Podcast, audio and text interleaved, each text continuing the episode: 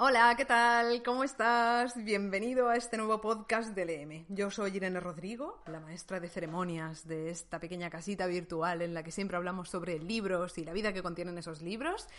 Y te hablo desde finales de agosto de 2020. No sé si tú me estás escuchando más o menos en el mismo momento o si me escuchas desde un futuro más o menos próximo, como 2022 o 2050 o 2631. Imagínate que me escuchas desde ese momento de la historia. Bueno, pues hola, hola desde el pasado. Lo veo improbable, pero oye, todo puede ser. Bienvenido, bienvenida a este podcast al que regreso después de unos cuantos meses sin subir podcast. Y aquí te debo una explicación. La explicación más sencilla y rápida es que he estado muy centrada en el canal de YouTube del EM. De hecho, si te metes, mm, porque a lo mejor no lo conoces, si te metes en el canal de YouTube vas a ver que desde noviembre he subido bastantes vídeos y en los últimos meses me he puesto las pilas mucho, ¿eh? que el canal de YouTube lo tenía un poco abandonado, lo reconozco. Entonces, pues en favor del canal de YouTube he abandonado el podcast. Si es que en todo no puedo estar, esa es la verdad. Y además, los últimos podcasts que subí en iBox, iTunes y Spotify, que es donde yo estoy, los he acabado también subiendo a YouTube como vídeos. O sea, no hay vídeo porque no hay imagen, pero los he subido ahí por si alguien no consume plataformas de podcast y prefiere escuchar podcast en YouTube. Y este podcast también lo voy a subir a YouTube. De hecho, tú a lo mejor lo estás escuchando ahí en YouTube y es lo que voy a hacer con el resto de podcasts que suba a partir de ahora. Te animo a suscribirte al canal de YouTube porque es muy posible que la mayor parte de mi actividad se concentre ahí en los próximos meses, pero hoy sí que me apetecía volver al formato podcast. ¿Por qué? Pues porque el tema que te traigo yo creo que es proclive al enrollamiento persianil. O sea, creo que voy a enrollarme bastante hablándote de lo que hoy te quiero hablar y a lo mejor en un vídeo se quedaría demasiado pesado. Ahí 40 minutos viéndome el careto, eh, a lo mejor es un poco ortopédico, ¿no? Entonces yo creo que mejor hablarte en podcast, que te puedes poner los auriculares y hacer lo que quieras con mi voz, escucharme mientras estás en el gimnasio, escucharme mientras te das un paseo, escuchándome mientras cocinas, lo que sea. Yo creo que el podcast para el tema de hoy es mucho mejor, no sé. Es que, claro, el tema que no te lo he dicho son los libros que me he leído durante el verano de 2020. No te voy a hablar de todos porque son un montón, Voy a seleccionar aquellos de los que todavía no te he hablado en YouTube, porque muchas de estas novelas, muchos de estos libros ya han pasado por YouTube o pasarán próximamente por YouTube, con lo cual de los que van a pasar por YouTube tampoco te voy a hablar, porque entonces me voy a repetir, y me voy a centrar en aquellos de los que no te he hablado en YouTube, ni te hablaré en YouTube, y también en esos libros, que esto es algo que no suelo hacer, pero hoy lo voy a hacer, te voy a hablar también de esos libros que no me han gustado, que no me han gustado mucho, que ya te digo, esto no es costumbre en mí, porque siempre pienso, ¿para qué dedicarle tiempo y energía a un libro que en realidad no me ha gustado? Pero hoy me apetece, no sé, me apetece rescatar también esos libros y contarte por qué no me han gustado. Así que, Ale, sin más dilación, vamos a empezar este podcast sobre los libros que he leído en el verano de 2020. Y voy a empezar por junio, que junio ya es verano en realidad, casi a finales de junio, pero ya es verano. Y voy a empezar hablándote de una novela que se titula Bravo y es de un autor llamado Xavi Daura. Yo a Xavi Daura en realidad no lo conocí como escritor, sino como humorista y guionista. No sé si te suena el dúo cómico Venga Monjas, si no te suena, ve y búscalo a YouTube, por favor a lo mejor te quedas con la cara a cuadros porque yo reconozco que no es un humor para todo el mundo, pero oye, a lo mejor acierto y te gusta, a mí me encanta. Y mira que a mí es difícil hacerme reír, ¿eh? Con el humor. Pero este dúo cómico a mí me fascina y Xavi Daura es uno de los dos integrantes, el otro se llama Esteban Navarro. El caso es que yo me enteré de que Xavi Daura había publicado una novela de risa, claro que sí, la compré y me la leí. Es una novela que a priori yo de no saber quién es Xavi Daura jamás me la habría comprado y jamás me la habría leído, porque es que vamos, tiene todos los ingredientes para no gustarme. Primero, que la ha publicado la editorial Planeta, y yo a Planeta le tengo bastante tirria, la verdad. Luego, que es una novela que trata sobre fútbol. Y a mí es que el fútbol ni me va ni me viene. El protagonista es un entrenador de fútbol, es el seleccionador español de la selección española de fútbol. Mm, todo esto es muy redundante, pero es así. Es que, claro, no sé cómo se habla en la jerga deportiva y del fútbol. Mm, claro, a mí el fútbol me da igual, entonces, ¿por qué me voy a leer yo una novela sobre un entrenador de fútbol? Pero bueno, como lo había escrito Xavi Daura, pero es que había todavía más cosas, espérate, había todavía más cosas por las que esta novela no tenía ninguna papeleta para gustarme.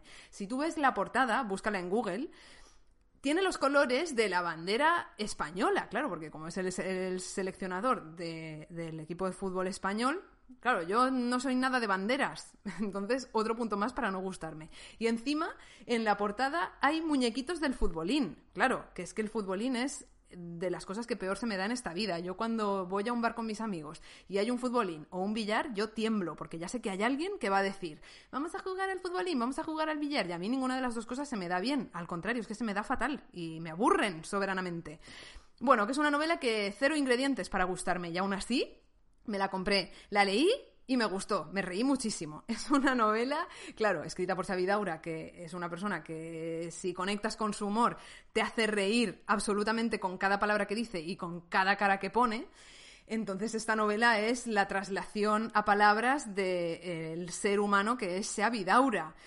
Al final el argumento es lo de menos y el hecho de que el protagonista fuera el seleccionador de fútbol nacional me dio absolutamente igual porque todo es gracioso. Todas las situaciones que suceden son hilarantes y a la par bastante patéticas. la verdad es que el, el pobre protagonista las pasa canutas durante toda la novela y luego suceden un montón de historias que son absolutamente imprevisibles. Por ejemplo, el protagonista viaja a Japón y se encuentra con Doraemon, con el gato cósmico, y no con, con, una persona disfrazada de Doraemon, ¿eh? sino con Doraemon. O sea, imagínate que tú estás en Japón y te encuentras con Doraemon por la calle, con Doraemon de verdad, no con un imitador, no con un muñeco de Doraemon, con Doraemon. Bueno, yo creo que ha quedado claro, ¿no? Pues este tipo de cosas pasan en Bravo, igual que este tipo de cosas surrealistas pasan en los vídeos que hacen Vengamonjas, que es el dúo cómico al que Xavi Daura pertenece. O sea que si te llama la atención este tipo de humor, Primero mírate los vídeos de Vengamonjas, mira a ver si conectas con el humor de Xavi y Esteban, y luego yo te invito a que leas Bravo de Xavi Daura. Yo me lo pasé súper bien con esta novela y como te digo, era el típico libro que nunca jamás en la vida me habría comprado, de verdad. Pero claro, es que escrito por Sabidaura, pues tenía que leerlo. En junio también me leí una novela que llevaba bastante tiempo queriendo leer, que se titula Cosas que los nietos deberían saber. Es de Mark Oliver Everett. ¿Y quién es este hombre? Pues este hombre es el líder de una banda que yo ni conocía ni he escuchado más que dos canciones en realidad, una banda que se llama Eels, se escribe E-E-L-S. Y esta novela en realidad es su autobiografía, es la autobiografía del líder, cantante, eh, me parece que guitarrista también, bueno, tocaba un montón de instrumentos y letrista de Eels. Esta es una autobiografía interesante si te gusta el mundillo de la música, porque Mark Oliver Everett habla de cómo él se introdujo en la música, de cómo fue creciendo como músico, de cómo grabó su primer disco, de cómo fueron sus primeras giras, de cómo era su relación con su manager, con sus músicos, en fin, con todo ese circo que se monta alrededor del mundo de la música. Pero en realidad lo más interesante, al menos para mí, de esta novela no son esas curiosidades. Para mí lo que realmente tiene peso e interés en esta obra autobiográfica es el trasfondo de la vida del protagonista y autor, que es Mark Oliver Everett. Él nació en Estados Unidos en una familia muy extraña en su composición. Su padre era un genio atormentado, su madre era una madre ausente emocionalmente que no sabía manejar las crisis que surgían en la familia y aparte Mark tenía una hermana mayor a quien él admiraba muchísimo, pero que casi ya desde adolescente empezó a llevar una vida mmm, muy relacionada con el mundo de las drogas, de los maltratos físicos. No producía ella esos maltratos, sino que se los propinaban a ella, o sea, ella tenía parejas que la maltrataban física y psicológicamente. Y él fue testigo de todo eso. Fue testigo de, digamos, la caída en picado de su hermana.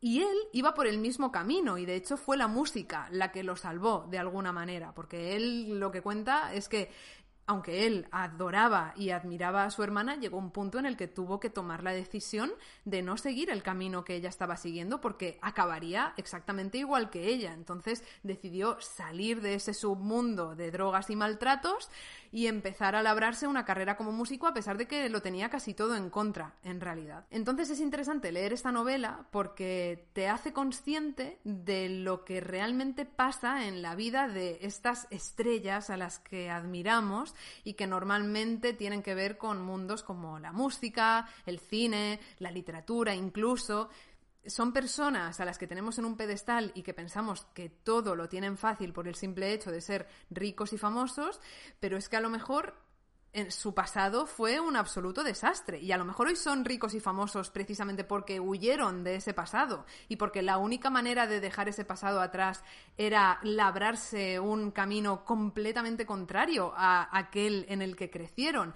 Y quizá incluso ese presente que nosotros vemos de color de rosa y con cartelitos luminiscentes está todavía contaminado por los dolores del pasado, que es lo que le pasa creo yo, así me pareció mientras leía su autobiografía, es lo que le pasa a Mark Oliver Everett. Él manifiesta hoy en forma de depresiones, de estados de ánimo que tienden al catastrofismo, todo ese dolor que vivió durante su infancia. Porque además es que luego ninguno de sus tres familiares acaba bien. No te lo voy a desvelar, ya lo descubrirás tú cuando leas la novela, pero realmente la vida de Mark Oliver Everett es bastante dura. A mí el libro me gustó, pero creo que para haberlo disfrutado del todo, probablemente tendría que haber sido seguidora de Hills, de la banda de Mark Oliver Everett, porque él habla de anécdotas que le sucedieron, habla de componentes de la banda, habla de canciones de la banda, y yo no sabía nada de eso. Luego me puse algunas canciones en Spotify, pero es que la verdad es que tampoco me gustaron. Con lo cual, bueno, el libro está muy bien, pero si eres fan de la banda o si tienes mucha relación con el mundo de la música pop rock,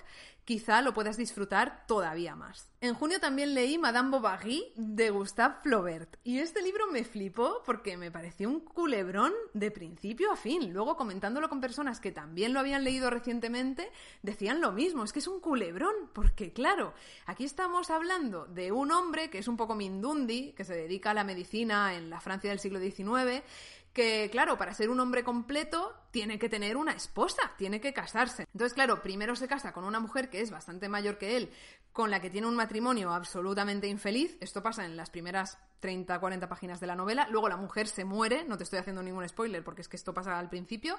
Y entonces tiene que buscarse a otra esposa y acaba encontrando a Emma Bovary, que es la gran protagonista la que da título a esta novela, que yo, por cierto, la leí en una traducción de Carmen Martín Gaite. El caso es que eh, al final lo que sucede, bueno, al final y al principio y a la mitad y todo, lo que esta novela te cuenta son las aventuras amorosas de Madame Bovary.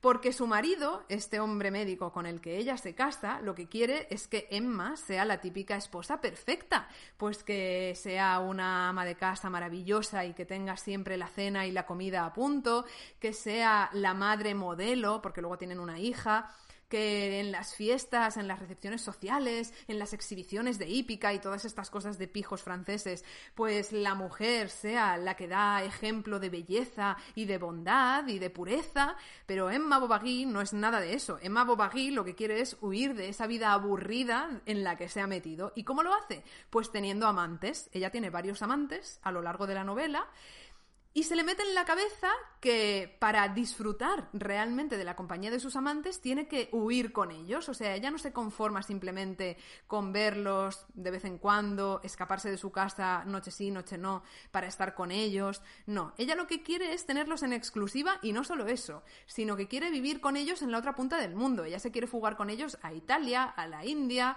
a China, quiere viajar por el mundo y ser una exploradora y huir de la vida aburrida y monótona que tiene con su marido, que, como te digo, es bastante Mindundi. O sea, es que es de tan buena persona que es, aunque bueno, tiene su trasfondo, porque claro, él al final quiere someter a Emma a una vida que a ella no le gusta. Pero bueno, en el fondo es el típico bueno que, que no se entera de lo que está pasando y que no puede creerse que su mujer le esté poniendo los cuernos, que es lo que sucede durante toda la novela. Entonces es un culebrón, porque como te digo, por una parte tenemos a este hombre que no se entera de la misa en la mitad, pero que aún así sufre porque ve que su mujer algo esconde, y por otra parte tenemos a Emma Bovary que lo que quiere es huir de su vida, fugarse con sus amantes y dejar a su marido y a su hija ahí abandonados, ¿no? Que por una parte también me parece una novela súper moderna, no solo porque esté hablando de relaciones extramatrimoniales de una mujer, que es la mujer la que es infiel, por así decirlo, no es el hombre que a lo mejor estaba en esa época mejor visto o no tan mal visto como que una mujer lo hiciera. No, no, es que aparte de eso, aquí se está hablando de que una mujer eh, tiene el deseo de abandonar su vida mm, de color negro y quiere escapar a conocer nuevos mundos, a conocer nuevas emociones. En este sentido me parece una novela súper moderna y bueno, ahora está de moda decir que todas las novelas, bueno, que todas no, pero que muchas novelas que hablan de la emancipación de la mujer son feministas. Yo tampoco creo que Gustave Flaubert fuera feminista, pero bueno, algún tinte ahí emancipador, liberador de la mujer sí que hay. Eh, claro, al final, bueno, al final no te voy a contar lo que pasa, pero durante toda la novela estás viendo cómo esa tensión entre los convencionalismos y lo que desea Emma se fragua y acaba siendo insoportable para absolutamente todos los personajes. Por eso te digo que es un culebrón, porque es que nada puede salir bien en esta novela. Ya desde el principio te das cuenta de que, de que no, de que no puede salir bien. A mí me flipó esta novela, no solo por lo que cuenta, sino por cómo está escrita. Yo me esperaba una novela muchísimo más llena de descripciones, mucho más lenta. Creo que yo todavía arrastro este, este, prejuicio de que las novelas del siglo XIX se centran demasiado en describir cositas pequeñitas y no pasan en ningún momento o en casi ningún momento a la acción reconozco que todavía tengo este prejuicio, a pesar de que lo he desmentido en múltiples ocasiones y cada vez que leo una novela del siglo XIX lo desmiento y me pregunto por qué pienso esto, pero el caso es que lo pienso, ¿no? Y en este sentido, Madame Bovary ha vuelto a romper este prejuicio que yo tengo y a sorprenderme, porque es una novela muy ágil, que además, si no recuerdo mal, es la típica novela del siglo XIX que se publicaba por entregas, que cada capítulo se publicaba una semana distinta en un periódico, con lo cual cada capítulo acaba de forma que te mantiene en vilo, como cuando acabas de ver un episodio de Juego de Tronos y ya quieres ver el siguiente porque te han dejado en el momento álgido, en el clímax, y quieres saber cómo se va a resolver ese clímax. Pues en Madame Bovary de Gustave Flaubert pasa absolutamente lo mismo, con lo cual si te la empiezas a leer es que en tres días te la acabas, porque es que no puedes parar, necesitas saber qué sucede a continuación. Ahora te voy a hablar de un libro que no me gustó mucho, que se titula Por si se va la luz de Lara Moreno. Este me lo recomendó mi amiga Amalia Flores en el club de lectura barra biblioterapia que tenemos ella y yo en Instagram y que se llama Nubosidad Variable. Y me llamó mucho la atención por la sinopsis que ella daba de esta novela. Eh, Amalia decía que aquí hay dos personajes, que evidentemente es así, una pareja, un chico y una chica de nuestra época actual, aunque tampoco se especifica en qué momento temporal se sitúa la novela, pero podría ser en la actualidad, una pareja que decide trasladarse de la ciudad al campo, a un pueblecito prácticamente abandonado en el que solo viven otras tres personas. Luego llegan más, pero bueno, un pueblo muy pequeño con muy pocos habitantes y deciden irse allí como esta gente que ahora se conoce como neorurales, que abandonan la ciudad en busca de una vida más natural, más en contacto con los árboles, con la montaña, con los pajaritos que pían por las mañanas y estas cosas. Como a mí el mundo este de lo neorrural me atrae bastante y yo soy una neorrural en potencia, a pesar de que viva en el centro de Valencia, pero lo soy, soy una neorrural en potencia.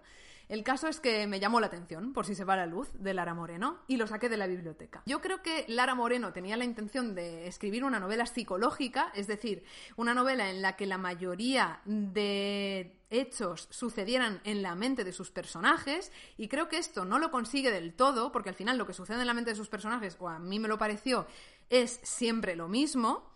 Entonces, no pasan cosas fuera, pero es que tampoco pasan cosas dentro. Y te estás leyendo una novela de 300 páginas en la que no pasa nada de nada, ¿no? En ningún momento. Esta fue una de las razones por las que no me gustó. Pero es que la otra, que para mí tiene más gravedad, es que los personajes no experimentan ningún tipo de evolución personal hasta el final de la novela, cuando mágicamente, sobre todo la protagonista, la chica de la pareja, cambia, o sea, su mentalidad cambia de un día para otro, sin progresión. Esto es como si tú, pues, imagínate, tienes 27 años, ¿no? Y estos 27 años te los has pasado con una autoestima por los suelos. Y el día que cumples 28, mm, mágicamente tu autoestima sube a niveles estratosféricos. ¿A que no tiene sentido? A que lo normal en cualquier persona, en cualquier vida humana, es que haya una progresión, en una evolución, ¿no? O sea que tú te sientes mal contigo mismo, haces un trabajo personal, pues yo qué sé, vas al psicólogo, o hablas con tus amigos, o lees libros que te ayudan, o simplemente el proceso de madurez te hace llevarte poco a poco a tener una mejor autoestima. Esto es lo normal, ¿no? Que las cosas sean progresivas. Bueno, pues en esta novela la protagonista se pasa las 250 primeras páginas siendo una desgraciada que no se soporta a sí misma, que la vida le parece un desastre absoluto, y de repente de una página para otra es feliz. Pues yo no me lo creo, sinceramente me parece muy inverosímil. Y por eso no me gustó, sobre todo, por si se va, por si se va la luz, de Lara Moreno, porque no me creía los personajes, no me creía lo que estaban viviendo, no me creía sus cambios absolutamente mágicos. Porque vamos, es que si dijeras, no, es que se han metido en un retiro de meditación de 100 días meditando sin parar y se han iluminado. Bueno, vale, pero es que no lo han hecho. Están ahí en el campo pasándola fatal porque todo lo que les sucede, no casi todo, son cosas bastante feas y de repente un día son felices cuando eran unos desgraciados dos páginas atrás. Vamos, que para mí eso no tiene sentido, pero si tú le quieres dar una oportunidad a por si se va la luz de Lara Moreno, que de hecho esta escritora está súper bien valorada. Luego me he empezado a encontrar su nombre en un montón de sitios mm, y sé que tiene más novelas, a lo mejor va y resulta que esta novela no es su mejor novela. De hecho, yo me la quería comprar antes de leerla y al final la saqué de la biblioteca porque ya no la editan. O sea, esta novela se vendieron todos los ejemplares y ya ni se ha reeditado ni nada, con lo cual en la librería no me la podían traer. Menos mal que estaba en la librería, en la biblioteca que diga, y la pude sacar. Aunque bueno, si no lo hubiera podido sacar, pues tampoco habría sido un drama porque como te digo, no me gustó. Vale, voy a hablarte de los libros que leí en julio. En primer lugar, me leí 10 razones para borrar tus redes sociales de inmediato, de Jaron Lanier. A ver, este libro en realidad es uno de esos libros que yo me leo de vez en cuando para reafirmarme en mis opiniones, porque yo antes de leerme este ensayo ya estaba medio convencida de que tenía que gestionar mejor mi tiempo y mi relación con las redes sociales. Me daba cuenta de que pasaba demasiado tiempo mirando Instagram, mirando Twitter y tampoco subiendo contenido especialmente, porque yo casi no subo nada, sino que me pasaba el tiempo más bien cotilleando la vida de los demás. Entonces llegó un momento que dije, Irene, pasas demasiado tiempo informándote de vidas que ni te van ni te vienen, así que esto tiene que cambiar. Y encontré por ahí, eh, en un blog, el libro de, de Jaron Lanier, 10 razones para borrar tus redes sociales de inmediato, me lo compré y me lo leí y la verdad es que me gustó bastante por eso, pues porque me reafirmó en lo que yo ya pensaba, pero bueno, aparte de reafirmarme, me hizo emprender acciones para cambiar mi relación con las redes sociales. Por ejemplo, después de leer de este libro, he borrado Facebook, que era una red social en la que yo prácticamente ya no interactuaba, no entraba, no leía nada, no publicaba nada. Entonces dije, bueno, pues voy a seguir el consejo de este autor que dice que te vayas quitando cuentas progresivamente. Él está en contra de todas las redes sociales, ¿eh? De Instagram, de Twitter, de Facebook, mm, incluso de Gmail, porque dice que, de hecho, este libro es un poco si eres un poco paranoico con el tema de la privacidad y de los datos, mejor que no te lo leas porque te volverás absolutamente paranoico. O sea, si eres 10% paranoico, después de leerte este libro serás 100% paranoico, porque es que el autor dice que a través de Gmail te pueden espiar y pueden acceder a información tuya y demás, que no dudo que sea así, pero bueno, a mí por ejemplo, el tema de la privacidad no me importa tanto. Yo, como te digo, estaba más preocupada por mi relación con las redes y el tiempo excesivo que, bajo mi punto de vista, yo pasaba en ellas. Como dice el título, son 10 razones y cada razón tiene un capítulo entero en el que él desarrolla sus motivos por los que deberías dejar progresivamente tus redes sociales y se centra, como te digo, por una parte en la privacidad, en el manejo de los datos que están haciendo las empresas para lucrarse gracias a lo que tú pones en tus redes sociales y por otra parte también te habla de esa relación tóxica que cada vez más empezamos a tener con las redes sociales y cómo empezamos estamos empezando todos a ver el mundo a través de ese prisma completamente distorsionado que es Instagram o Twitter o cualquier red social que se te ocurra. Luego leí dos novelas casi seguidas, una se titula Atrapa la liebre y es de Lana Bastasic y la otra es El final de la historia de Lydia Davis y estas no te las voy a desarrollar aquí porque ya te hablé en un vídeo del EM de las dos, así que puedes ir al canal de YouTube del EM y buscar un vídeo que se titula Narradores igual a mentirosos y en este vídeo te hablo de estas dos novelas. También me leí Las vírgenes suicidas de Jeffrey Eugenides y no te voy a hablar tampoco de esta novela porque tengo pensado grabar un vídeo sobre la obra novelística de Jeffrey Eugenides que en realidad se reduce a tres novelas, a Las vírgenes suicidas, a Middlesex y a La trama nupcial, que la trama nupcial me la he acabado hace una semana y poco. Jeffrey Eugenides es ya uno de mis autores favoritos de toda la historia y por eso quiero grabarte este vídeo con estas tres novelas suyas, que además me enfada un poco que tenga tan pocas novelas, porque es que saca una novela casi cada 10 años, más o menos, este hombre, y me gustaría que sacara más porque escribe muy bien. Pero bueno, ya te lo contaré en un vídeo. En julio también me leí un ensayo muy cortito que se titula Agitación y está escrito por Jorge Freire. Yo llegué a este ensayo a través de Carne Cruda, que es un programa que hace años se emitía en la radio y que ahora se emite en las plataformas de podcast, porque es un programa que ha pasado a ser independiente.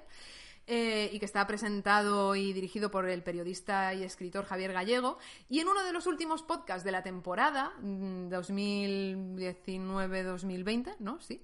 Entrevistaban a Jorge Freire, que es el autor de este, de este ensayo titulado Agitación, que es un ensayo súper cortito pero la entrevista que le hicieron en carne cruda duraba como una hora y pico, porque en este programa hacen entrevistas en profundidad y esa es una de las razones por las que de hecho me gusta carne cruda. El caso es que me gustó muchísimo cómo hablaba el autor, me gustaba el lenguaje que utilizaba, me gustaba el humor con el que hablaba y claro, hablaba también de su libro que dije, este me lo tengo que comprar y así lo hice, me lo compré. Y fue una decepción, en realidad, porque es que si me tengo que quedar entre Jorge Freire escrito y Jorge Freire hablado, me quedo de lejos con Jorge Freire hablado. Me gustó mucho más cómo explicaba las cosas en el programa, en la entrevista, a cómo las explica en el libro. El libro se me hizo absolutamente farragoso. Me da la sensación de que el autor eh, se enrolla demasiado eh, o, más bien utiliza demasiado recursos retóricos, cita también a demasiados filósofos, acaba construyendo frases demasiado barrocas y eso dificulta la comprensión de su mensaje. A lo mejor la dificulta para mí, ¿eh? A lo mejor tú te lo lees y te parece súper divulgativo y súper entretenido, que de hecho creo que esa era la intención del autor. Y bueno, este libro ha ganado el último premio Málaga de ensayo, con lo cual algo tendrá que tener para haberlo ganado. Pero a mí, pues no me dijo nada. Aprendí más con la entrevista que le hicieron en carne cruda que luego leyendo el libro. Pero bueno, ¿de qué va el libro? Que esto es lo interesante. Y, y escuchando la entrevista de carne cruda ya te, enterarás. Pero bueno, te lo resumo. Jorge Freire, en Agitación, en este ensayo, defiende la tesis o, habla, desarrolla el concepto del Homo agitatus. Para él, el Homo agitatus somos todos nosotros. O sea, eres tú, soy yo y somos prácticamente la totalidad de seres humanos que vivimos en el planeta en el año 2020. Somos personas que siempre tenemos que estar haciendo cosas.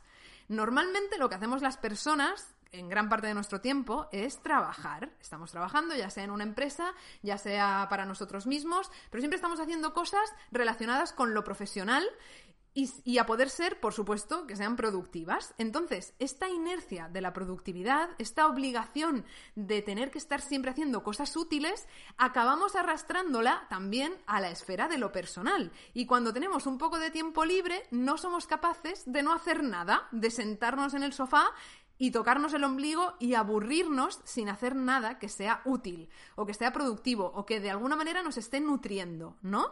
Por ejemplo, em, yo me veo muy, muy, identificada con este arquetipo, con este arquetipo del Homo agitatus, porque yo soy una persona que cuando tengo tiempo libre tengo que estar haciendo cosas que, con las que pueda aprender algo, ¿no? Por ejemplo, leer, o por ejemplo, ver un documental, o ver una película, o eh, verme un vídeo de YouTube que me enseñe algo, o haciendo un curso online que, con el que pueda adquirir un nuevo conocimiento o una nueva habilidad. O sea, siempre tengo que estar haciendo cosas que me nutran, ¿no? Soy incapaz, y lo reconozco, de aburrirme y de relajarme. Otras personas, a lo mejor en su tiempo libre, en vez de culturizarse o de tratar de aprender cosas, lo que hacen es buscar experiencias. Por ejemplo, voy a reservar eh, esta tarde mm, para toda la pandilla para ir a jugar al paintball, ¿no? O vámonos a la playa a hacer snorkel, ahora que es verano. O, en invierno, yo qué sé, vámonos a hacer running al, parque de la ciudad. O si tengo vacaciones muy largas, pues me voy a escalar los Himalaya, ¿no? Siempre estamos buscando también experiencias, experiencias que poder sumar a nuestra memoria para cuando tengamos 80 años recordar la vida tan apasionante y productiva y llena de experiencias que tuvimos. Este para Jorge Freire es el homo, el homo agitatus, la persona que no puede dejar de hacer cosas, la persona que está en una agitación constante. Entonces esto me atrajo mucho cuando lo escuché en la entrevista que le hizo Javier Gallego en Carne Cruda. Luego, como te digo, el libro me decepcionó un poco, pero bueno, en el fondo, en el fondo, lo que él está desarrollando es esta idea que, como te digo, creo que cuadra bastante con, el siglo XXI y con las personas que vivimos en este siglo XXI, al menos en el mundo que nosotros conocemos, que es un mundo más o menos acomodado, porque luego nos tendríamos que ir a países en vías de desarrollo o del tercer mundo, si hablamos sin eufemismos. Mm, sobre los que creo que de hecho Jorge Freire también habla y también dice que son homo agitatus. A lo mejor lo son por obra y gracia o por obligación de terceras personas, pero también lo acaban siendo.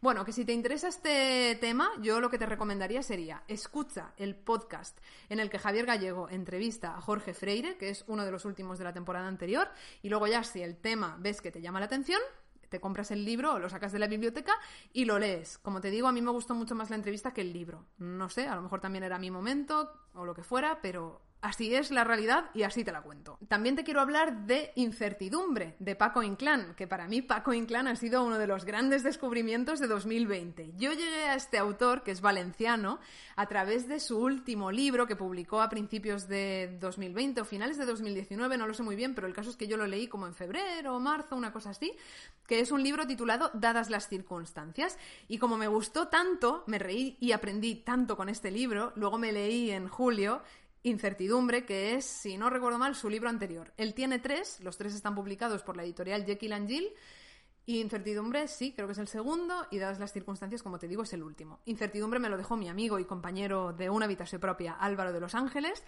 y me gustó tanto como dadas las circunstancias. Ambos libros siguen la misma estructura. Son libros en los que se recopilan una serie de artículos que Paco Inclán ha ido escribiendo en distintas partes del mundo. Él, mm, durante mucho tiempo de sus años y de su vida, se ha dedicado a viajar por el mundo y a contar, a través de estos artículos y a través de otros trabajos que ha ido haciendo para otros medios, a contar lo que veía y lo que le pasaba en esos sitios. Pero Paco Inclán no es el típico periodista de viajes que te dice, mira, pues si vas a París puedes eh, visitar Notre Dame. Bueno, Notre Dame igual ahora ya no, porque se medio quemó y no sé cómo está ahí, pero bueno, puedes visitar, yo qué sé, el barrio latino. Y luego puedes eh, comerte un crepe. Y luego date un paseo por el Sena eh, súper romántico, ¿no? Ese sería el típico artículo de viajes eh, que te cuenta lo que ya todos sabemos que puedes hacer en París. Paco Inclán no hace esto. Paco Inclán llega a París y tiene la habilidad de nada más llegar a París, conocer a la persona más extravagante de toda la ciudad, hacerse amigo de ella y pasear por París con esa persona y ver la ciudad a través de los ojos de ese personaje rarísimo que ha tenido la fortuna de encontrarse. O sea, yo Creo que Paco Inclán es una persona, claro, eh, solo lo conozco de una tarde que, nos vimos aquí en Valencia porque estaba firmando libros y fui a que me firmara el libro. Solo lo conozco de, de ese momento y de otra vez que charlamos por teléfono. Pero me da la sensación de que es una persona que tiene la capacidad de atraer lo surrealista a su vida. O, de atraer lo surrealista a su vida o de contar las cosas más cotidianas como si fueran absolutamente surrealistas. Y esto es lo que me encanta de sus libros. Que, que en estos artículos que, con los que aprendes cosas, ¿no? Porque él te habla de diferentes países y lugares del mundo, te habla de eventos tan extraños como, por ejemplo, un congreso de personas que están aprendiendo el esperanto, esta lengua que tenía eh, la voluntad de ser el idioma internacional hablado por todos los terrícolas y que al final parece que se ha quedado en una costa de minorías, aparte de aprender cosas con sus artículos, es que te ríes un montón porque tiene la habilidad de sacar los detalles más hilarantes de todo lo que le va sucediendo. Entonces, vamos, es que yo me he reído a carcajadas tanto con incertidumbre como con dadas las circunstancias y tengo en mis estanterías el libro que, que me falta leer de él, que ahora mismo no recuerdo cómo se titula, y tengo muchísimas ganas de leerlo. Es que Paco Inclán ha sido mi gran descubrimiento de 2020. Me encanta, me encanta cómo escribe, me encanta lo que escribe y me encanta lo que me río leyéndolo. Te quiero hablar también de una novela que se titula Tú también puedes tener un cuerpo como el mío y que es de Alexandra Kliman. A ver, este libro es la prueba de cómo la puedes pifiar si vas a una librería y te compras un libro del que no has oído hablar en tu vida. O sea, un libro que, vamos, ni lo has visto reseñado en Internet, ni te lo ha recomendado nadie, ni has escuchado que un periodista hablase de él en la radio o en la tele. Vamos, es que no lo has visto ni, en una story de Instagram. Nunca has oído hablar de ese libro, pero a ti te llama la atención el título y te lo compras. Esto es lo que a mí me pasó con Tú también puedes tener un cuerpo como el mío, de Alexandra Kliman. Esto a veces puede salir bien, y a mí muchas veces me ha salido bien, pero reconozco que la mayor parte de las veces que me he dejado guiar por mi intuición absoluta, o sea, en los momentos en los que no tenía ninguna referencia de un libro y me lo he comprado, la he pifiado. O sea, casi siempre me ha salido mal. Si he ido sin ningún tipo de referencia ni contexto sobre ese libro y esta vez pues me ha vuelto a suceder. Me compré este libro que me llamó mucho la atención por lo que se decía en la contracubierta, por la sinopsis de que bueno, pues hay una protagonista, una chica joven, que comparte piso con otra chica, y esta compañera le tiene envidia porque la protagonista es muy guapa y delgada y la otra se quiere parecer a ella. Entonces, en, este libro se habla del culto al cuerpo y también se habla de los reality shows y de cómo la televisión le come la cabeza a la gente. O sea, me pareció una sinopsis tan interesante y tan actual porque además el libro es que creo que tiene un año o así, y la autora es súper joven, la autora es del 86, me parece estadounidense. Bueno, que me pareció que, que me iba a gustar y que iba a tocar temas que ya de por sí me interesan. Y bueno, es que luego esos temas ni siquiera se llegan a desarrollar en profundidad, que es algo que me da mucha rabia, eh, lo de que en las contracubiertas te prometan una cosa que luego en el libro no se cumple. Dime, en realidad, de qué trata este libro, no me mientas, porque yo me voy a comprar el libro pensando que habla de una cosa y luego va y resulta que habla de otras. Es que no tiene ningún sentido. Bueno, el caso, que estos temas que a mí me, me interesaban, luego no se desarrollan, la autora pasa un poco de puntillas por ellos, creo que intenta convertirlos en telón de fondo de la novela, pero es un telón de fondo muy frágil que enseguida se cae, que no se sostiene porque, porque no, porque esos temas no están bien armados, o a mí me da la sensación, pero es que hubo una cosa que todavía me molestó más que esto, y es que en la novela pasan cosas que son ajenas al mundo que la autora ha construido en su, en su historia, para su historia más bien. O sea, tú imagínate que ahora estás escuchándome mientras paseas por la calle y de repente te cruza por delante eh, un unicornio, ¿sabes? Pues claro, te quedas un poco cuadros porque en tu mundo en el mundo en el que tú has crecido, en el mundo al que tú te has acostumbrado, los unicornios no existen. ¿A que no? ¿A que no existen? ¿A que es muy poco probable que ahora se te cruce un unicornio por delante? Bueno, pues esto es lo que sucede en la novela de, Alexandra Kliman, en Tú también puedes tener un cuerpo como el mío, que la autora durante las 100 primeras páginas te está acostumbrando a un mundo bastante parecido al nuestro, o sea, realmente podría ser nuestro mundo, un mundo que tiene ciertas reglas, un mundo en el que lo que pueda suceder entra en, en, la esfera de lo real, de lo realista, y de repente te planta un unicornio. No es que te plante un unicornio porque no aparece ningún unicornio, ¿no? Pero empiezan a pasar cosas que no tienen coherencia con el mundo que la autora ha construido para su trama. Entonces tú, bueno, yo como lectora me rayaba porque era como que eh, me desubicaba absolutamente, que ahora hablando de esto en voz alta digo, pues a lo mejor esta era la es la intención de la autora, desubicar al lector y que se raye absolutamente con lo que empieza a pasar a partir de cierto punto de la novela, pero no, no creo que, esa fuera su intención real. Yo creo que simplemente la autora no consiguió construir un mundo sólido con unas reglas claras.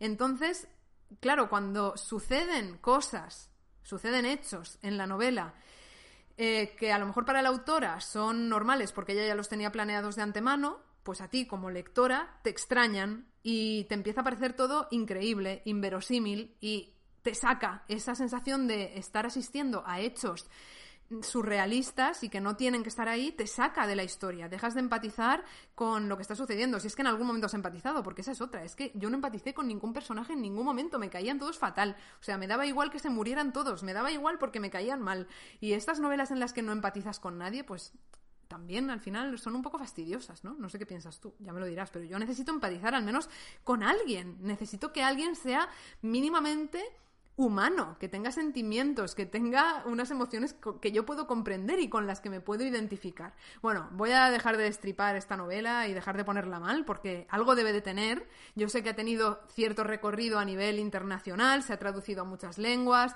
eh, no sé si ganó algún premio también. Bueno, el caso es que algo debe tener esta novela que yo no he visto. Si tú te la has leído o te la lees en algún momento, ya me dirás qué te parece, tú, también puedes tener un cuerpo como el mío, de Alexandra Kliman. Vale, y el último libro que empecé a leerme en julio y que todavía no he acabado es un libro de poesía titulado El salto del ciervo, de Sharon Olds, que yo era una poeta que no conocía, que nunca jamás había oído mencionar su nombre, y cómo llegué a ella. Pues esta historia te la voy a contar porque está muy guay.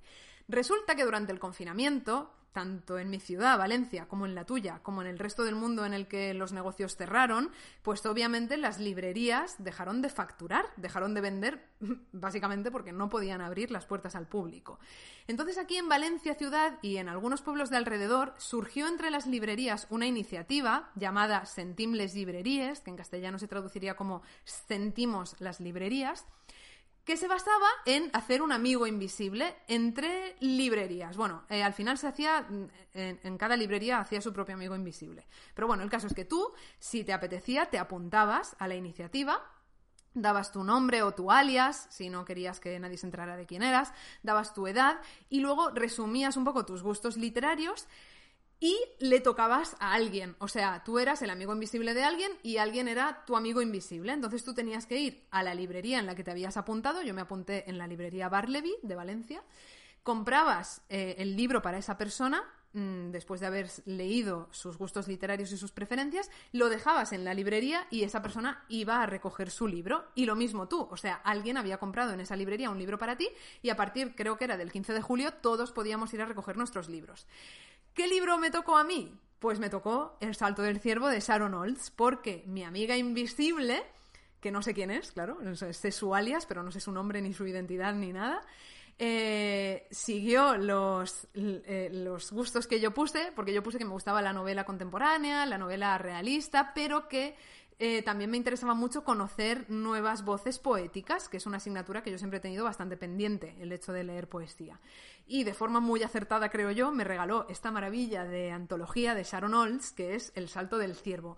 Me está encantando porque todas son poesías, todos son poemas, eh, traducidos, por cierto, por Joan Margarit al castellano, que es otro gran poeta. Bueno, pues eh, son poemas que todos giran en torno a una situación traumática que vivió la autora que fue el divorcio, eh, un divorcio, ¿no? el divorcio con su pareja. Entonces habla de los años que vivieron juntos, de todo lo que recuerda, habla de lo que supone una ruptura después de haber convivido durante tanto tiempo con alguien, habla también de, sus hijos e incluso habla de un aborto que ella tuvo, que, que habría sido hijo de ellos dos, de esta pareja que luego se rompe. Y eh, no sé, a mí me está gustando mucho, la verdad. Ya te digo que me queda como la mitad de la antología por leer. Está dividida en estaciones, primavera, eh, verano, otoño, invierno, luego creo que vuelve a la primavera y así.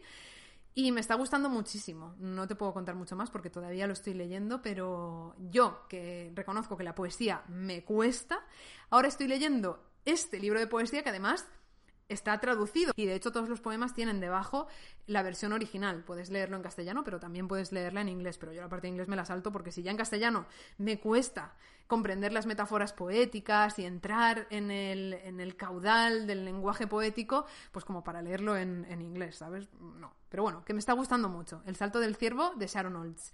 Gracias a mi amiga invisible, que nunca sabré quién es, por regalarme este libro, porque la verdad es que ha acertado, pero de lleno. Y ya voy acabando, te voy a decir algunos libros que he leído en agosto, de los que no te voy a hablar aquí porque los tienes en el canal de LM, como por ejemplo Una educación, de Tara Westover, La analfabeta, de Agota Christoph. Con estos dos libros hice un vídeo que lo tienes en el canal de YouTube del EM, que creo que se titula el vídeo Analfabetas o Educadas, o sea que puedes ir al canal y verlo. También me he leído Los recuerdos del porvenir de la grandísima Elena Garro, que es una escritora que acabo de descubrir y que ya es de mis escritoras favoritas, y de esta también te he grabado un vídeo porque Los recuerdos del porvenir a mi entender, y después de haberla leído, yo creo que es la clara antecedente de Cien años de soledad. O sea, estoy convencidísima de que Gabriel García Márquez se inspiró en los recuerdos del porvenir para escribir Cien años de soledad. Y de eso te he grabado un vídeo que lo tienes también en el canal de YouTube del M para que lo veas y para que flipes conmigo. Luego, como te he dicho, también he leído La trama nupcial de Jeffrey Eugenides, de la que te hablaré próximamente en este vídeo que haré sobre toda la obra novelística de Jeffrey Eugenides.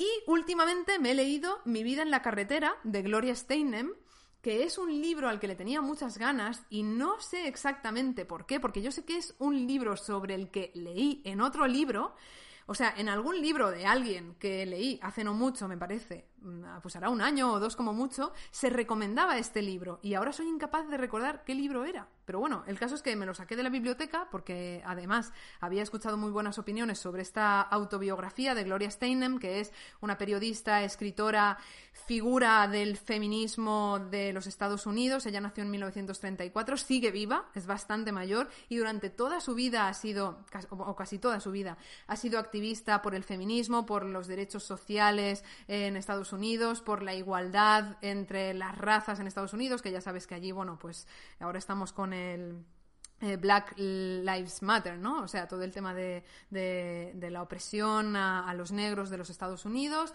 Bueno, pues ella durante toda su vida se ha dedicado a estas causas, haciendo activismo a través del periodismo, pero también a través de la política, a través de, de la educación. Y todo esto lo cuenta en Mi vida en la carretera, que es esta autobiografía ensayística en la que ella va contando a través de diferentes viajes que ha hecho eh, porque ella se ha dedicado, el título lo dice, ¿no? Ella se ha dedicado a vivir en la carretera y también te cuenta por qué tenía este apego a la carretera, al desenraizamiento, al no tener un hogar. Esto le venía muy de familia, su padre era así, entonces ella lo arrastró, aunque ya en algún momento de su vida dijo, bueno, es hora de tener un hogar, entonces ya se compró su piso en Nueva York, que cualquiera se compró un piso en Nueva York, en Manhattan, ¿no? Bueno, pues ella se lo compró y ya empezó a tener una vida, digamos, más asentada, pero siempre la compaginó con estos viajes que hacía periódicamente para hacer activismo a lo largo y ancho de Estados Unidos e instruir a la gente en temas como los que te contaba antes, el feminismo, la igualdad entre razas, etcétera, etcétera. Los primeros capítulos de Mi vida en la carretera a mí me gustaron muchísimo, son los capítulos que ella dedica a la relación que tenía con sus padres y a responder a estas preguntas de por qué ella vive como vive, por qué vive en la carretera, de dónde le viene esto.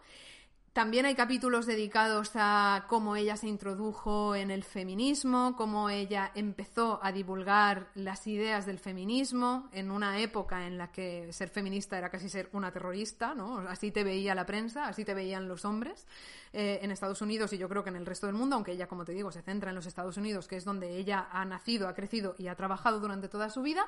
Pero luego los últimos capítulos, o más bien a partir de la mitad del libro, empieza a centrarse exageradamente, creo yo, en las campañas políticas, porque ella fue activista política, apoyó a Hillary Clinton, apoyó a Obama, anteriormente también había apoyado a otros demócratas. Entonces empieza a hablarte ahí de las campañas políticas, de cómo se hacían, de cómo no se hacían, de los tejemanejes que había entre las personas que las llevaban a cabo, de los candidatos. Y yo me perdía absolutamente, porque yo no soy de Estados Unidos, no he estudiado historia de Estados Unidos, había nombres que me bailaban los unos con los otros y no me interesaba. A lo mejor esta misma historia eh, contada sobre España, que es un país que conozco mejor porque he nacido y he crecido aquí, pues quizá me habría interesado más. Pero hubo algunos capítulos, la verdad, de este libro de Gloria Steinem que se me hicieron bastante farragosos. Lo que pasa es que, en general, me ha compensado la lectura porque luego al final vuelve a coger un ritmo interesante. Te habla de una amiga suya que era activista por los derechos de los indígenas, que es otro tema de los Estados Unidos, madre mía, vaya conflictos tienen por allí. Y te habla de esta mujer que hizo tanto por los indígenas, que fue una líder política de los indígenas. Te habla de las costumbres sociales, de las relaciones entre los indígenas, de cómo se construyen esas sociedades que han sido tan oprimidas a lo largo de la historia de los Estados Unidos. Y eso me volvió a interesar, pero la parte central del libro, esa de las campañas políticas y demás, buah, me pareció tostón absoluto. De todas maneras, yo sé que a muchísima gente le ha encantado este libro de principio a fin, con lo cual a lo mejor soy yo que bueno, que la verdad es que cuando los autores empiezan ahí a eh, divagar sobre temas de política de países que yo no conozco tanto, pues quizá lo reconozco, me aburro un poco. Y estos son todos los libros que me he leído este verano y que me he acabado, porque ahora mismo me estoy leyendo otros dos. Me estoy leyendo El señor presidente de Miguel Ángel Asturias que supuestamente esta novela es una también de las primeras en eh, popularizar y practicar el realismo mágico, ya te lo diré cuando me la haya acabado, porque la acabo de empezar, y también me estoy leyendo un ensayo de Antonio J. Rodríguez que se titula La nueva masculinidad de siempre y que tenía muchas ganas de leer desde que supe que se iba a publicar y bueno, mm, me está gustando en algunas cosas, pero en otras cosas no. Creo que, bueno, ya te hablaré de él en algún otro momento, ¿no? Porque ahora ya este podcast quizás se está quedando demasiado largo. Pero es un libro en el que el autor de vez en cuando saca conclusiones que yo digo, pero esta conclusión te la has sacado de la manga, chaval. O sea, claro, es que eh, no hay ninguna nota al pie tampoco, no hay bibliografía en este libro, con lo cual tú vas leyendo y no sabes de dónde el autor es un ensayo, no sabes de dónde el autor se está sacando la información que te está dando, las conclusiones a las que llega, no se apoya en otros autores, no se apoya en estudios, no se apoya en nada, con lo cual cuando llega a conclusiones que él te las anuncia como categóricas y como indiscutibles, tú dices, ya, bueno, esto te lo has sacado de la manga, chaval, y a mí no me estás explicando por qué has llegado a esta conclusión, con lo cual no me la puedo creer, ¿sabes?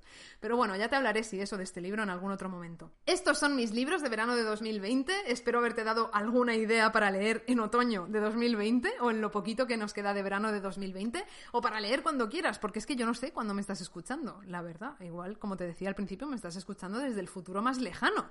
Así que aquí quedan estas ideas, cuéntame en los comentarios si hay algún de estos libros que ya conocías, si alguno te ha llamado la atención. Cuéntame también qué libros has leído tú durante el verano de 2020 y así mi lista de pendientes va creciendo y creciendo y creciendo sin parar, que yo creo que ya podría, podría con mi lista de pendientes llegar de Valencia a mi pueblo, que está a 20 kilómetros. Yo creo que si pusiera todos esos libros uno detrás de otro, yo creo que cubriría los 20 kilómetros, ¿eh? Bueno, igual me he pasado. El caso, que cuéntame lo que quieras en los comentarios, si hay comentarios en el lugar donde estás escuchando este podcast. Compártelo si te ha gustado, envíaselo a quien te parezca que le puede interesar. Suscríbete al canal de YouTube del M, suscríbete a Spotify o a iTunes o a iBox o a donde sea que estés escuchando esto para que te lleguen todas las novedades que vaya publicando.